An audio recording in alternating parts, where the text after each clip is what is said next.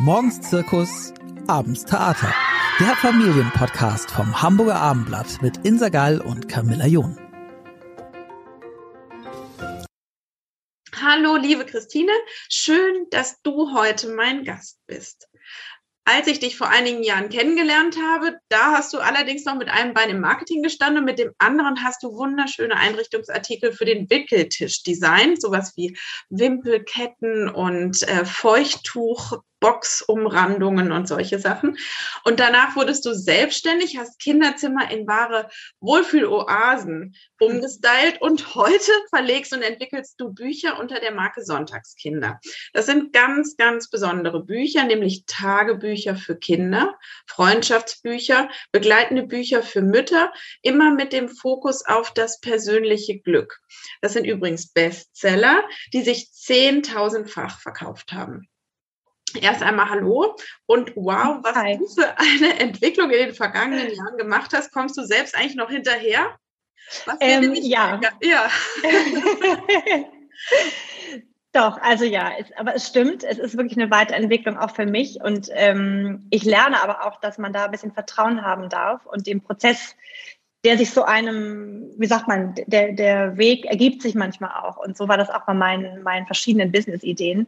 Ähm, irgendwie haben sie mich gefunden. Der Ruf war da und dann habe ich mich einfach immer ein bisschen weiter bewegt und das Alte nicht sofort gekappt, sondern manchmal auch zwei Sachen parallel gemacht, bis es sich gut angefühlt hat, das Alte loszulassen und sich ganz auf das Neue einzulassen.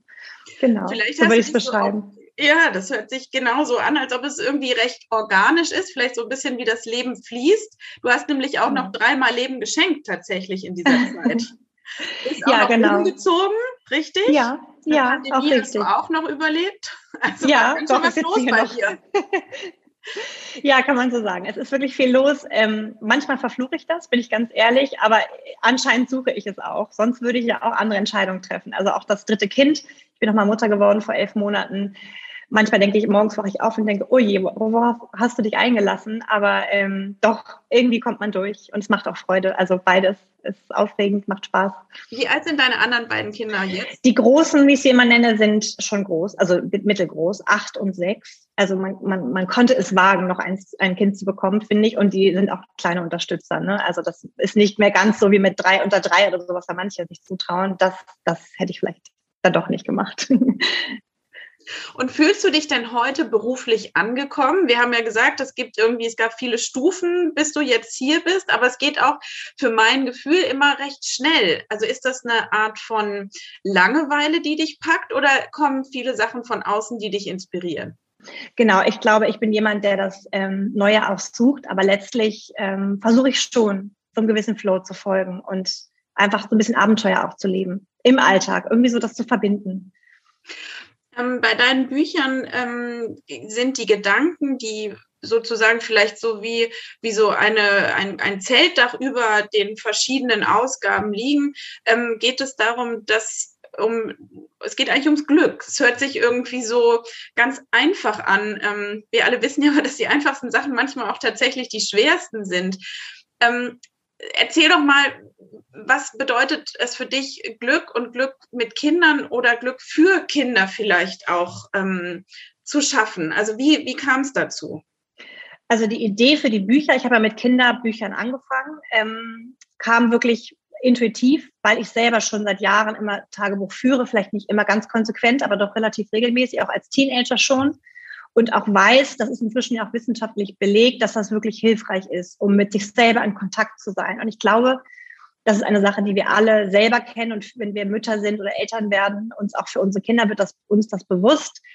Diese Welt ist sehr laut. Und ähm, je mehr wir bei uns selber sind, ähm, umso besser geht's uns. Ich glaube, jeder kann das bestätigen. Und das ist etwas, was mir auch immer mehr aufgefallen ist als Mutter und auch selber ähm, in meiner Entwicklung. Und irgendwann kam die Idee, oder mir ist aufgefallen, es gibt zahlreiche Bücher für Erwachsene, also so fertige Journals, nenne ich mal, wo man so bestimmte Fragen ausfüllt. Das, was man, genau, so fünf Minuten Tagebücher genau, für das jeden ist das Abend bekannteste. für Erwachsene. Richtig, genau. Und das ähm, hatte ich so in der Art, also auch dasselbe, dieses gleiche Buch und auch ähnliche und dachte irgendwie komisch, gibt das ja gar nicht für Kinder. Dabei wäre das für Kinder doch auch so wichtig. Vor allem kann man Kinder ja noch ganz früh erreichen. Also ähm, je früher man mit denen beginnt, umso mehr lernen sie dieser ganzen Welt, Social Media, das ganze Außen, ähm, dem irgendwas entgegenzusetzen. Und so war ich eigentlich von der Idee, die hat mich irgendwie gefunden, war ich sofort überzeugt und wusste, ich werde das machen. Habe dann irgendwie noch so ein, zwei Monate vielleicht so drauf rumgedacht und die Inspiration gesucht und dann aber auch sehr schnell begonnen und glaube von Ideen, die Idee kam mir im Dezember und ich glaube im Juni ist das Buch in Druck gegangen. Also ich habe so ein gutes halbes Jahr gebraucht von der Idee bis wirklich Druckreife. Und wie geht das dann ähm, bei dir zu Hause ab? Also erstmal nur im Kopf oder besprichst du dich mit, mit äh, Vertrauten oder mit deinem Mann oder ist, machst du erst das Paket in dir fertig und dann sagst du so, ist schon alles durchdacht? Ähm, ja, also ich bespreche das schon mit meinem Mann, wobei die Ideen sind meine und ja, die habe ich dann.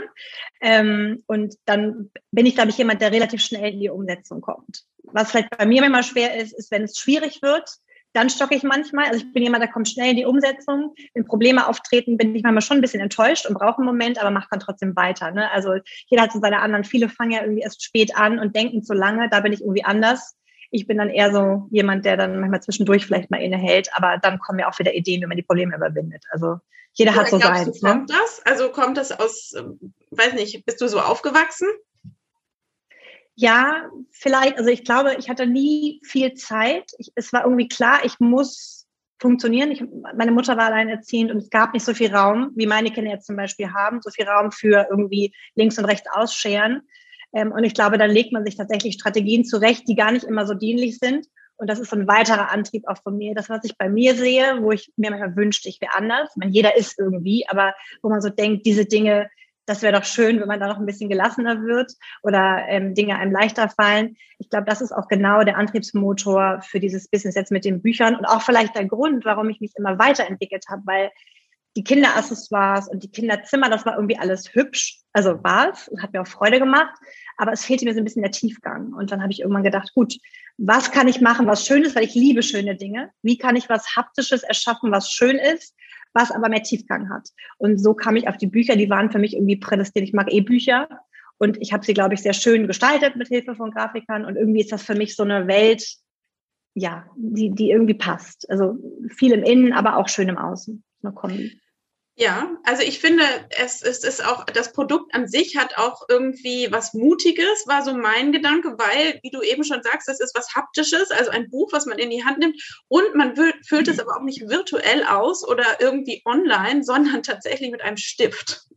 Also das sind genau. ja irgendwie zwei Sachen kombiniert, die heute schon fast unterzugehen drohen. Aber auch ja. da hast du gesagt, nein, das ist die, ähm, das ist das Mittel, was ich möchte.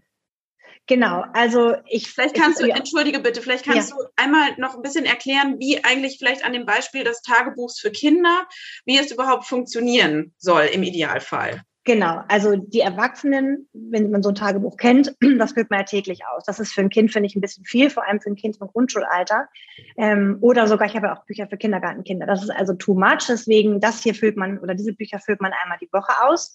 Und es geht auch nicht ums Schreiben. Also mein Sohn ist jetzt ja auch acht, zweite Klasse. Der schreibt das auch nicht selber, wenn wir das machen, weil das ist viel zu viel Transferleistung. Ich denke über mich nach und reflektiere irgendwas und setze mir Ziele oder rede über meine Gefühle und dann schreibe ich auch noch. Also das, das funktioniert nicht. Deswegen gibt es einen Tagebuchpartner. Das sind natürlich häufig die Eltern, ein Elternteil oder, oder wechselnd oder auch meine Patentante, wie auch immer, oder Tante. Ähm, und dann setzt man sich einmal die Woche hin. Wenn man das schafft, ist auch nicht schlimm, wenn man das alle zwei oder alle drei Wochen macht. Wichtig ist, dass man irgendwie dran bleibt, so eine gewisse Regelmäßigkeit hinbekommt, damit das Kind auch die Routine lernen kann und, und auch den Vorteil der Routine begreift. Und dann ähm, liest der Tagebuchpartner die, die ähm, Aufgaben vor und dann ähm, füllt er auch die Antworten sozusagen ein, die das Kind gibt. Also man macht das wirklich gemeinsam, aber man gibt nichts vor. Man kann mal helfen im Erklären, aber man sollte jetzt keine Wörter in den Mund legen oder dergleichen. Wirklich das Kind sprechen lassen und äh, die, die Geduld haben, bis was kommt, das ein bisschen vielleicht äh, ja auszuhalten, auch wenn es manchmal ein bisschen dauert. Und das sind Fragen, die gehen so in die Gefühlswelt rein des Kindes. Ne? Genau. Richtig, sind Fragen wie, ähm, es gibt immer gleiche Fragen, die sich so ein bisschen auf die Reflexion der Woche beziehen. Was war besonders schön? Das geht so in Richtung Dankbarkeit, weil das, was schön ist, wenn man dann darüber nochmal nachdenkt, kommt man eigentlich automatisch in so eine gewisse Dankbarkeit. Die wird ja oft falsch verstanden. Von Kindern wird ja mal erwartet, dass sie Bitte und Danke sagen. Das ist ja auch höflich, hat aber wenig zu tun mit dem Gefühl der Dankbarkeit. Und ich finde, oder es ist auch erwiesen, dass es so ist, aber ich finde das unheimlich wichtig, Dankbarkeit auch spüren zu können. Und deswegen gibt es so eine gewisse Selbstreflexion über die Woche. Was war schön? Was war das Schönste, was ich erlebt habe? Und dann gibt es immer wechselnde Wochenthemen. Also jede Woche wird ein Thema besprochen. Dann gibt es sozusagen Kernfragen, die zu dem Thema passen. Das kann sowas sein wie seine Gefühle kennenlernen, seine Superkräfte entdecken. Also was kann man besonders gut? Ähm, welche Ziele will man sich setzen? Das ist aber alles nicht so gemeint, wird gerne mal so kritisch gesehen als höher, weiter, schneller. Es geht nicht darum, der Beste irgendwo zu sein. Kann, kann ein Kind auch machen. Aber es geht eher darum, was will ich? Im Gegensatz zu, was sagt meine Lehrerin, was ich noch lernen muss oder worin ich noch besser werden muss. Also da geht es einfach um dieses bei sich sein gegenüber, was wird mir von außen rangetragen oder von den Eltern oder wie auch immer. Ne? Also. Und ähm, steckt dahinter der Gedanke, dass man ähm, so ein, sage ich jetzt mal, glückliches Denken ähm, üben kann? Absolut. Also das ist ähm, ganz faktisch so belegt. Man kann das üben. Ich glaube, 50 Prozent der Glücksfähigkeit ist genetisch und die anderen 50 Prozent sind vollkommen individuell. Das hat ganz viel damit zu tun, dieses Glas halb leer, Glas halb voll. Klar gibt es geborene Optimisten, ähm, denen fällt das sicherlich leichter, aber auch einer oder jemand, der sich als Pessimist fühlt oder eher pessimistischere Züge hat, kann durch regelmäßiges Üben, und das muss wirklich nicht wahnsinnig viel sein, sondern durch regelmäßige Impulse, die er sich selber setzt, kann man durchaus äh, lernen, positiv zu denken, was auch nicht zu verwechseln ist mit alles ist immer toll, schon auch seine Gefühle spüren. Aber ich suche gezielt nach dem, was in meinem Leben gut ist, auch dann, wenn es vielleicht gerade schwierig ist. Und das genau bringt einen ja durch Krisen, dass man nicht sich nur auf die Krise fokussiert, sondern auch sagt, was ist in dieser Krise noch schön. Und das hat unheimlich viel ja, Charme, sage ich mal, für Groß und Klein. Das ist ja auch eine große Transferleistung, ne? wenn man äh, sowas hinkriegt. Ich finde das schon als Erwachsener manchmal schwierig. Ähm, dafür hast du dann so ähm, kleine Hilfsgeschichten eingebaut. Äh, mir kommt da jetzt mhm. gerade der Fröhlichzwerg zum Beispiel in ja. den Sinn. Wie ist der ja. entstanden und da reingewandert? Das ist so eine Mischung. Ich habe eine ähm, Autorin, die ähm, Beate Vinzenz, mit der ich zusammenarbeite. Und ähm, da haben wir so ein bisschen uns Hand in Hand. Sie hatte ein paar Ideen, ich hatte ein paar Ideen, ein paar Geschichten hat sie geschrieben, ein paar ich. Ähm, aber der Gedanke dahinter ist, dass ähm, die ganz kleinen, also das ist ja für Kindergartenkinder das eine der beiden Bücher, dass man natürlich mit drei, vier, fünf, sechs noch nicht so weit ist, alles immer so in der Theorie zu verstehen. Und wenn ich jetzt dem Kind erkläre, kann ich auch machen, was ist irgendwie, wie gehe ich mit Wut um? Das ist eine Möglichkeit, aber oft ist es für ein Kind viel greifbarer, das ein bisschen in eine Fantasie zu packen. Und ich habe das Ganze so ähnlich wie man Traum- oder Fantasiereisen kennt, aufgebaut. Recht kurz, aber so dass das Kind in eine Welt mitgenommen wird, wo es sich mit einem Akteur, mit einem Helden sozusagen identifizieren kann und dann stellt meistens dieser Held oder eine Stimme aus dem Off Fragen, die sich in der Geschichte abspielen, aber wo das Kind trotzdem über sich nachdenkt. Das ist so ein bisschen so eine kleine Kombination aus Fantasie und sich selbst. Und ähm, im Prinzip ist es eine Hilfestellung dafür, dass man nicht erst im Alter damit anfangen muss, das Glück zu ja. suchen. so, so würde ich sehen. Also ich glaube wirklich, und das sehen, also wenn man jetzt ein bisschen auch auf die aktuelle Situation philosophiert, ich glaube, wenn alle Kinder die die Möglichkeit dazu haben. Mir ist völlig klar, dass nicht alle Kinder sich ähm, mit dem Glück beschäftigen können auf dieser Welt, aber die Kinder, die das könnten, ähm, wenn man denen das beibringen würde, wie das geht, würden wir unheimlich viel gewinnen. Und es würde auch den Menschen, die, Kinder werden irgendwann erwachsen, es würde den Menschen auch einfach viel besser gehen. Und ähm, ich finde das ein großes Ziel, wofür ja ich mich mitverantwortlich sehe, das zumindest weiter nach draußen zu tragen und jetzt zum Glück auch schon einige 10.000 Bücher verkauft habe und hoffe, das vermitteln zu können. Ich finde das einfach was, was mich unheimlich motiviert und auch vielleicht was ist, was ich mir als Kind gewünscht hätte. Ich dachte immer, ach, das ist eben so. Ich bin so, das ist so und habe immer viel trotzdem gemacht und damit irgendwie bin ich gut zurechtgekommen. Aber Leichtigkeit zum Beispiel ist etwas, was, was ich mir manchmal mehr wünsche. Und wenn man mehr bei sich ist und mehr an sein, sein Glück mehr spürt und mehr Vertrauen hat, dann geht es auch leichter im Leben. Und ich glaube, vielen Erwachsenen fehlt das und Kinder können es sehr viel leichter lernen. Die haben nicht, also sie sind ja eh sehr stark in dem Unterbewusstsein. Die müssen das nicht erst überwinden. Die sind noch voll drin in diesem Lernprozess. Wer bin ich und wie begreife ich mich? Und deswegen, wenn wir da ansetzen, gewinnen wir viel.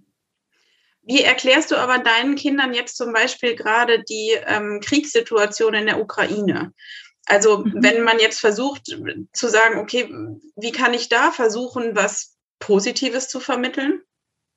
Also das eine, was ich ganz wichtig finde, ist schon einerseits vieles von Kindern fernzuhalten, aber auf keinen Fall alles. Also ich bin sehr offen. Ich rede mit meinen Kindern eigentlich schon viele Jahre über alle großen Themen, ohne natürlich ihnen die volle Brutalität zuzumuten. Das wäre natürlich zu viel. Aber also kindgerecht erklären und dieses so in, sich auf ihre Welt einlassen. Also einfach wirklich erklären, da ist jemand, der ist der Meinung, sein Land müsse viel größer sein. Und der geht einfach los und will sich das holen. Und die anderen Menschen, die können eigentlich nichts dagegen tun, außer zu versuchen, die abzuhalten. Und das passiert auch mit Waffen. Also klar, je nachdem, wie alt das Kind ist, meine Kinder sind alt genug, dass man auch sagen kann, das sind Waffen. Ähm, ja, und ich, ich glaube, wenn man Dinge erklärt, nimmt man ihnen die Angst, aber sie spüren ganz klar bei mir schon, dass mich das besorgt und das sage ich ihnen auch, dass mich das besorgt, aber dann referenziere ich schon immer wieder auch auf das, ich sage dann auch, es ist besonders wichtig im Moment, dass wir es uns schön machen, weil niemand, das ist auch eine Sache, die falsch verstanden wird, niemand hat was davon, wenn es einem selber schlecht geht. Also da ist nichts gewonnen, ganz im Gegenteil. Ich glaube, jeder Mensch ist wahnsinnig gut beraten im Moment, es sich selber schön zu machen ähm, im Sinne von gut für sich zu sorgen, gut für seine Kinder zu sorgen, ihnen Stärke zu vermitteln, ihr, ihr Inneres zu stärken. Also ich glaube, das sehen wir auch. Die Zeiten sind, erst war die Pandemie und ist ja immer noch, jetzt ähm, haben wir Krieg in Europa. Ich glaube, wir müssen uns alle damit tatsächlich auseinandersetzen, dass die gute Zeit in dem Sinne, wo alles easy ist, die ist momentan nicht und die ist auch nicht so richtig in Aussicht. Also müssen wir uns fragen, wie können wir trotzdem so schön wie möglich leben? Mit schön meine ich eben ähm, Glücksmomente schaffen, bei sich sein, sich es einfach ähm, trotzdem schön machen. Weil wie gesagt, nur Menschen, denen es gut geht, können auch helfen. Nur Menschen, denen es gut geht, können für andere da sein. Nur Menschen, denen es gut geht, können was für andere tun. Mit, mit Mitleid und Angst sind wir alle nicht gut bedient.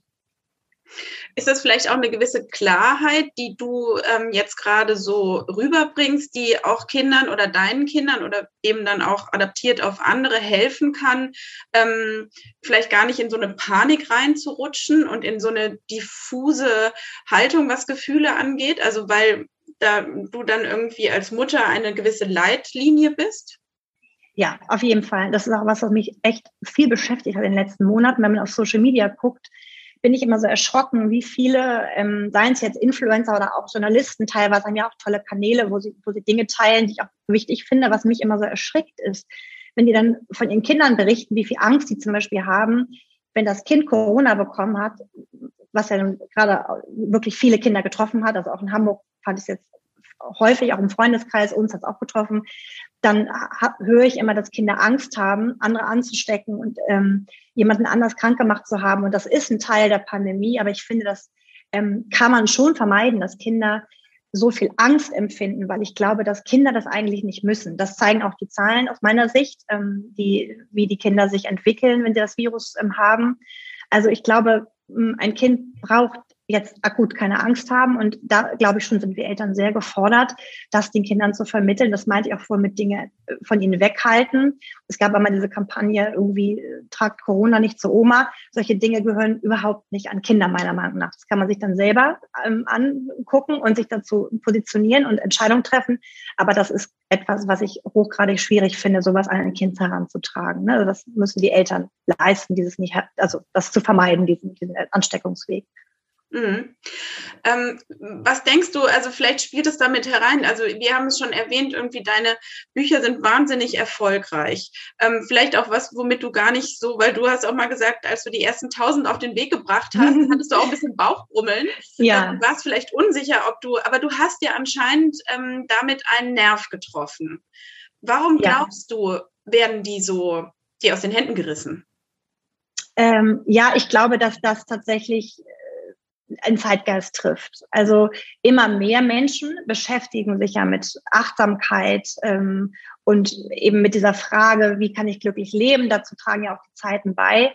Und das Thema ist ja fast schon ein bisschen so ein Buzzword was auch, glaube ich, jetzt immer weiter Bedeutung gewinnt, immer mehr Menschen. Viele nervt es auch schon, manche nervt es auch schon, aber ich glaube, es ist ähm, etwas, was wir nicht mehr wegdenken können, was immer eher. Du meinst Achtsamkeit, das Wort? Achtsamkeit, ja. genau. Mhm. Also ach, und, das, und achtsamer zu leben und zu mhm. entschleunigen. Mhm. Und die Pandemie hat ja nochmal uns dazu gezwungen, weil wir auch eine ganze Zeit lang ganz wenig noch machen konnten. Das heißt, wir waren irgendwie zu Hause in unserem Hüge-Lifestyle so ein bisschen auch gefangen und das konnte man sich auch zur Tugend machen. Das hat ja, sagen ja auch viele, dass sie das irgendwie, dass sie da was, was gelernt haben. Ich glaube, da kam dann auch der Gedanke auf, warum nicht auch das mit den Kindern zu machen. Und ich finde auch dieser Grundschulstress, den man, also ich habe das auch immer gehört, irgendwie in der zweiten Klasse beginnt der Stress. Da dachte ich immer, hm, komisch, in meiner Grundschulzeit war ich gar nicht gestresst. Aber tatsächlich, ich sehe es auch bei meinem Sohn, dass es anfängt, obwohl ich es versuche zu vermeiden oder irgendwie auch was zu tun, dass es nicht so kommt, es kommt oder bei ihm kommt und bei vielen Kindern kommt. Und dann suchen Eltern ja auch nach Möglichkeiten, ähm, das Kind zu stärken. Und das ist, glaube ich, auch ein anderer ähm, Grund, warum man dann nach Tools sucht. Und das ist letztendlich ja ein Tool. Es gibt andere, aber das ist eine Möglichkeit.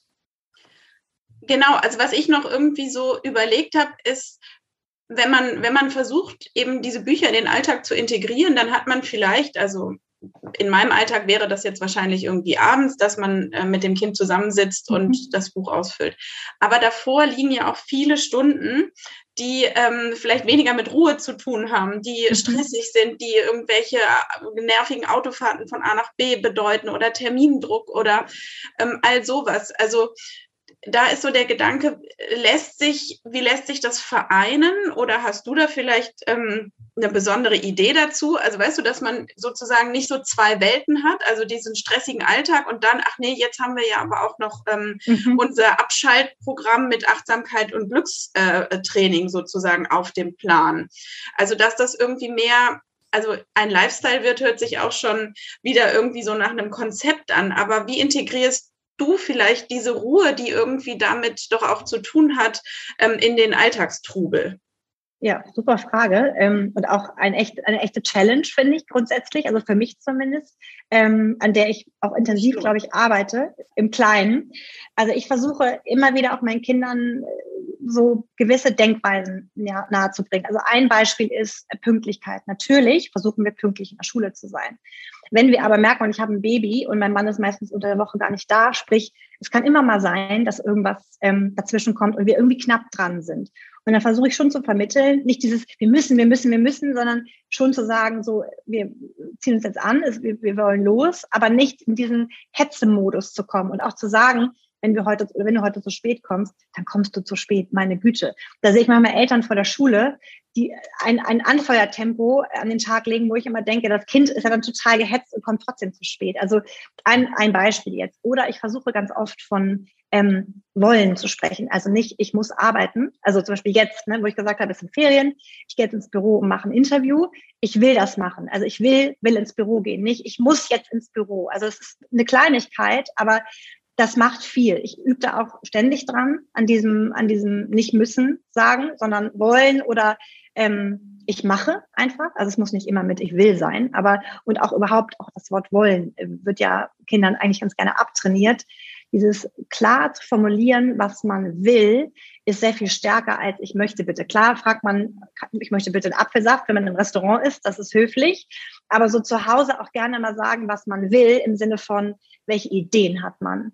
Ähm, also das, das schafft auch Achtsamkeit, nämlich bei sich zu überlegen, ähm, was brauche ich gerade? Also was, was will ich für mich tun? Also kommt immer auf den Kontext an. Aber das sind so Dinge, an denen ich ansetze. Aber ich weiß auch, es ist, es ist schwer. Also man, man hat das anders gelernt und man muss dranbleiben. Aber es, es wirkt. Ähm, und was ich auch wichtig finde, ist das Thema Erpressung. Also ähm, man kommt nicht ganz ohne Wenn dann aus, aber zu oh, versuchen, ja, nicht die Wenn dann, also dieses wirklich hart, hart Wenn dann, also wenn du jetzt nicht aufhörst, dann gibt es kein Eis mäßig, dass man das nicht ähm, zu viel tut, weil es ist, es ist eine Erpressung, es sehen viele anders, weil sie glauben, es ist eine Konsequenz und Konsequenzen gibt es auch. Aber dieses, mein Kind zu erpressen, damit es etwas macht, ähm, ist tatsächlich das Gegenteil von achtsamem Leben. Also ne, es ist nicht immer leicht, mit einem Kind einen Kompromiss zu finden. Je mehr Kinder man hat, desto schwerer ist es. Wir wissen das beide. Aber ähm, es, es, gibt, es gibt Wege, wie man das zumindest ähm, probieren kann. Mhm. Vielleicht ist aber auch schon eine Erkenntnis, dass halt nicht alles von Anfang an funktioniert und dass man vielleicht auch sagt, auch wenn man irgendwie ähm, jetzt ein halbes Jahr ein Tagebuch geführt hat, ist man danach nicht ähm, äh, die achtsamste Person, sondern das ist ein Prozess. Richtig, absolut. Das ist ein Prozess und man braucht Geduld. Bei Kindern geht natürlich vieles irgendwie schneller, weil die ja noch so ein frisches, sage ich mal, Gehirn haben, was noch sehr in der Entwicklung ist und das Unterbewusstsein noch sehr formbar ist. Ähm, der Erwachsene braucht deutlich länger und das kann natürlich auch zu Frust führen. Ich habe auch manchmal so ähm, Rezensionen gelesen, jetzt bei Erwachsenenbüchern. Es ging ihnen immer schlechter, je mehr sie das Buch ausgefüllt haben. Also nicht meins jetzt, sondern eins, nicht meins. Aber man darf nicht daran gehen, ich mache das jetzt jeden Tag und bin dann glücklich. So, so geht es auch nicht. Es ist ein Beitrag und es, es hilft einem, die Gedanken diese neuronalen Verknüpfungen zu verändern, aber es braucht Zeit und man, man darf sich da ein bisschen Zeit geben. Hm. Was denkst du denn, was ähm, können wir, du hast es schon so ein bisschen angedeutet, dass in den Kindern irgendwie noch viel mehr ähm, offen liegt. Vielleicht, was, was denkst du, was wir Erwachsene von unseren Kindern lernen können in dieser Hinsicht? Ach, ja, ganz viel. Also alleine das im Moment sein, das Leben Kinder, ja. Also ich merke das, ich mache das auch immer wieder, dass ich irgendwie meine Kinder spielen und sind gerade irgendwie zufrieden und ich nutze das dann, um, denke ach, jetzt sind sie ja gerade irgendwie gut gelaunt und fröhlich, jetzt kann ich ja irgendwas platzieren, so, dass wir doch irgendwas machen müssen. Also wir wollen nachher noch, keine Ahnung, dies, das. Und dann sind die immer, merke ich, manchmal sagen die einfach ja, ja, und ich ahne, die hören mich gar nicht, was auch richtig ist, weil sie spielen, und wenn sie spielen, sind sie im Flow, und wenn sie im Flow sind, sind sie im Jetzt und nicht im Nachher. Und man sollte sie auch gar nicht dabei unterbrechen, das passiert mir aber natürlich auch.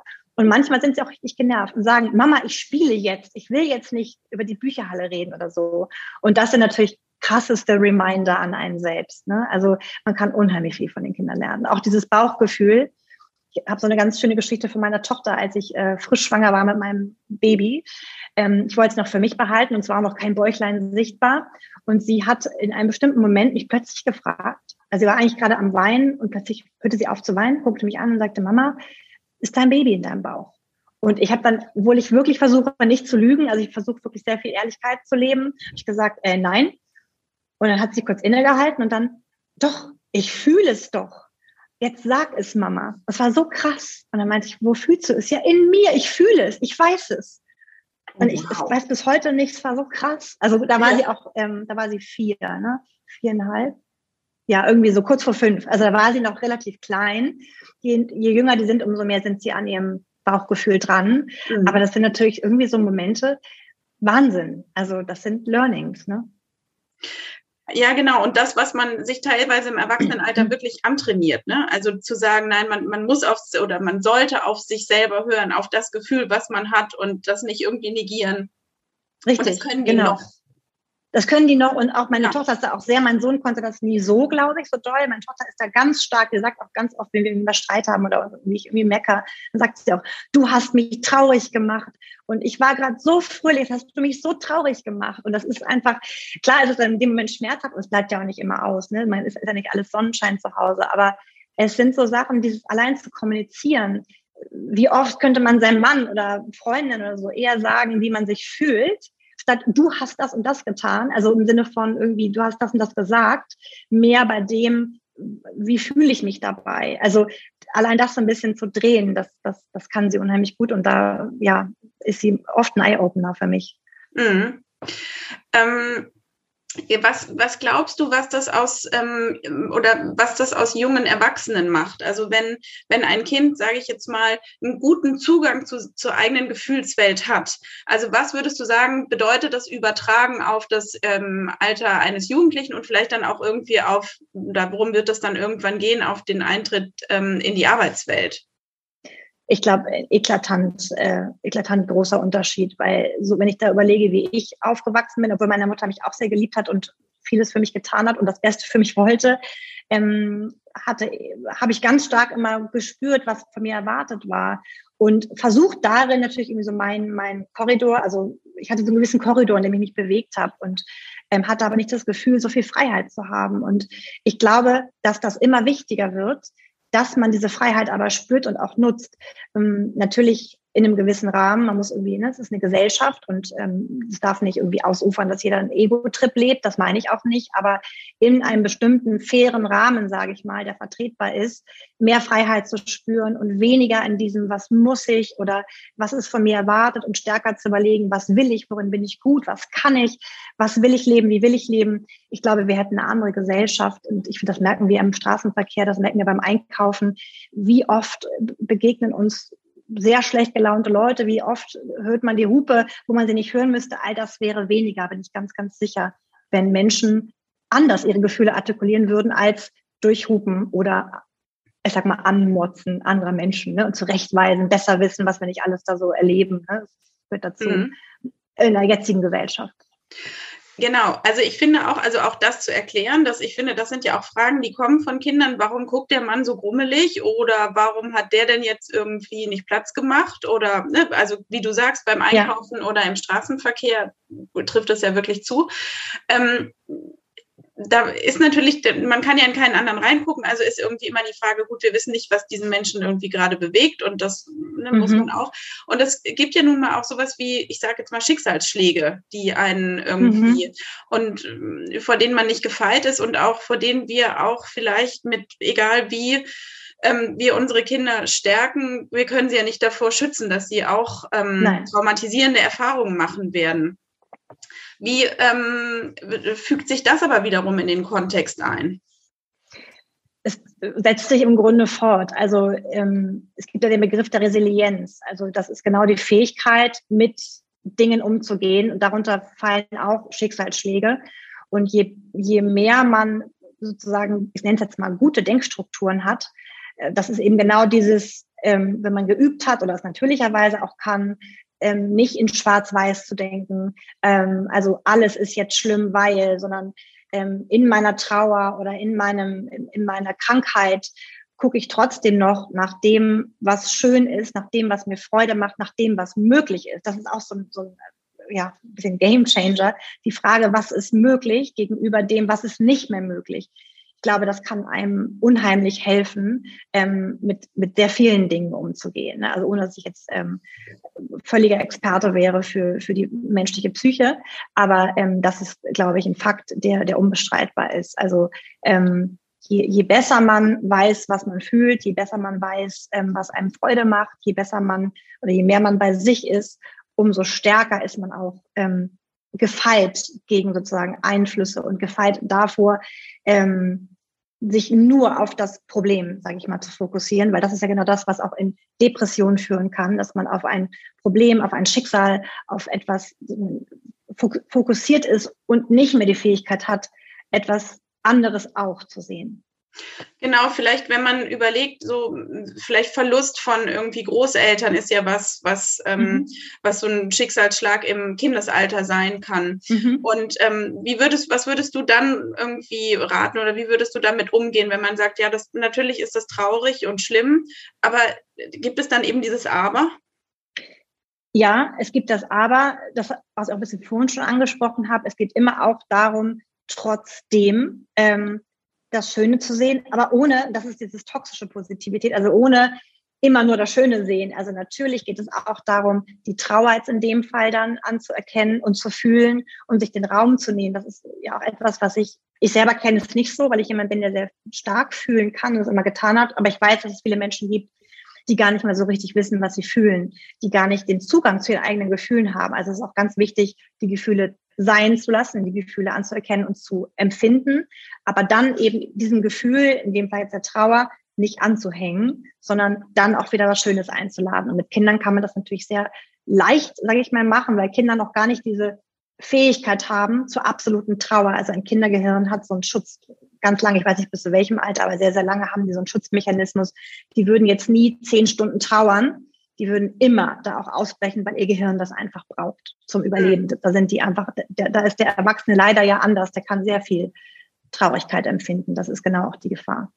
Aber ist es dann so, dass man sozusagen in diesem Themenfeld, also dass man sagt, ja, ähm, ich, ich, ich erkenne deine Trauer an, ich bin vielleicht selber auch traurig, mhm. ähm, aber ähm, wir haben Geschichten, die uns erinnern. Oder wir haben ein Fotobuch, was wir zusammen machen. Oder wir tragen die Person weiterhin bei uns. Also sozusagen ist es dann, bleibt man in dem, bei, bei diesem Thema oder sagt man lieber, ähm, aber dafür machen wir jetzt was, was uns, äh, was wir gerne machen und malen jetzt ein Wasserfarbenbild.